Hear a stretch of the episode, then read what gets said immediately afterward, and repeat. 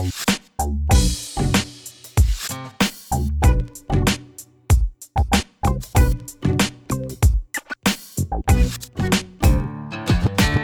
va mieux en le disant provient cette fois des blogs de rue 89, Hôtel Wikipédia, un blog qui raconte les coulisses de Wikipédia, mais aussi d'autres projets libres de partage de la connaissance.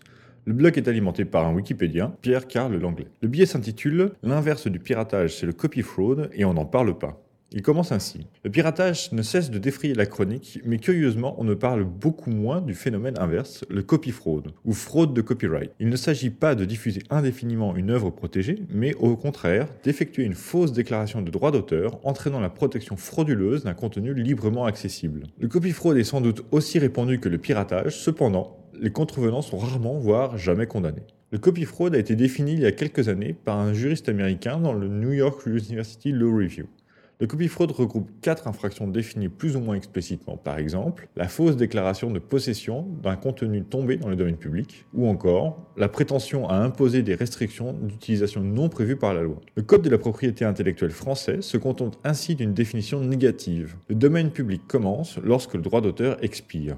Une définition très proche de la maxime populaire, la liberté des uns s'arrête là où commence celle des autres. Or, si le délit de contrefaçon est sévèrement condamné, le délit de copie fraude et d'attribution frauduleuse de droits d'auteur ne donne lieu à aucune pénalité explicite. Pourtant, d'un point de vue éthique, le copy fraude est aussi grave que le piratage. Privatiser le domaine public n'implique pas un préjudice pour un particulier ou une entreprise, mais pour tout le monde. On porte atteinte ici au patrimoine commun d'une collectivité, voire même le patrimoine de l'humanité. Par exemple, depuis sa fondation, le service Gallica distribue ses documents sous une licence erronée. Gallica, ce n'est rien d'autre qu'une extension numérique de la Bibliothèque nationale de France. À chaque fois qu'un internaute télécharge un contenu depuis Gallica, il doit obligatoirement cocher la case portant l'inscription suivante Je reconnais avoir pris connaissance des conditions d'utilisation non commerciales et je les accepte. Or, ces conditions d'utilisation n'ont aucune valeur car on peut très bien revendre un livre imprimé depuis Gallica, ne serait-ce que pour tenir compte des frais d'encre ou de papier. Autre exemple, la réunion des musées nationaux pousse le vice encore plus loin. Cette institution ne tente pas seulement de limiter la diffusion, mais bel et bien de privatiser le domaine public. Sur une photo reproduction de la Joconde, on trouve ainsi la mention Copyright, RMN, Grand Palais, Musée du Louvre, Michel Hurtado. Le principe invoqué est celui des droits d'auteur du photographe. Dans la mesure où il s'agit d'une simple reproduction sans aucun apport esthétique, cette prétention n'a aucune valeur,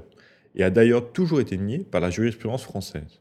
Dernier exemple, un article de Sud-Ouest révèle un copy fraud carrément ubuesque.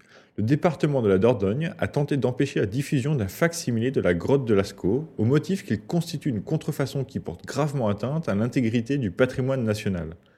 Concrètement, on suggère qu'une œuvre vieille de 17 000 ans serait encore protégée par un droit d'auteur. Toutes ces infractions sont dérisoires par rapport à ce qui se prépare. Dans un contexte de restrictions budgétaires, les bibliothèques publiques sont contraintes de négocier des partenariats avec des entreprises privées. Et pour les intéresser, elles proposent de plus en plus souvent des privatisations temporaires de contenus placés dans le domaine public. Concrètement, pendant une durée de 5 à 10 ans, l'investisseur dispose d'une sorte de privilège de commercialisation. Les numérisations sont inaccessibles au public et cédées moyennant finance à des institutions ou à des particuliers. La France tend, en somme, à s'aligner sur un modèle britannique où les privatisations du domaine public sont déjà monnaie courante. La quasi-totalité des archives de la presse anglaise sont ainsi monétisées sur Internet. Les archives du Times, depuis 1785, ne sont accessibles que sur abonnement. En outre, chaque exemplaire est toujours orné de la mention Copyright Time Newspaper Limited. Cette édition est d'autant moins recevable que les lois anglaises sur le copyright n'est pas très généreuse sur les journaux et les éditions collectives. La protection disparaît apparemment 25 ans après la première publication. Sur 220 ans d'archives numérisées, deux siècles d'archives sont privatisées illégalement. Plutôt que de mettre fin au copy fraud, les États pourraient être tentés de lui conférer une validité légale.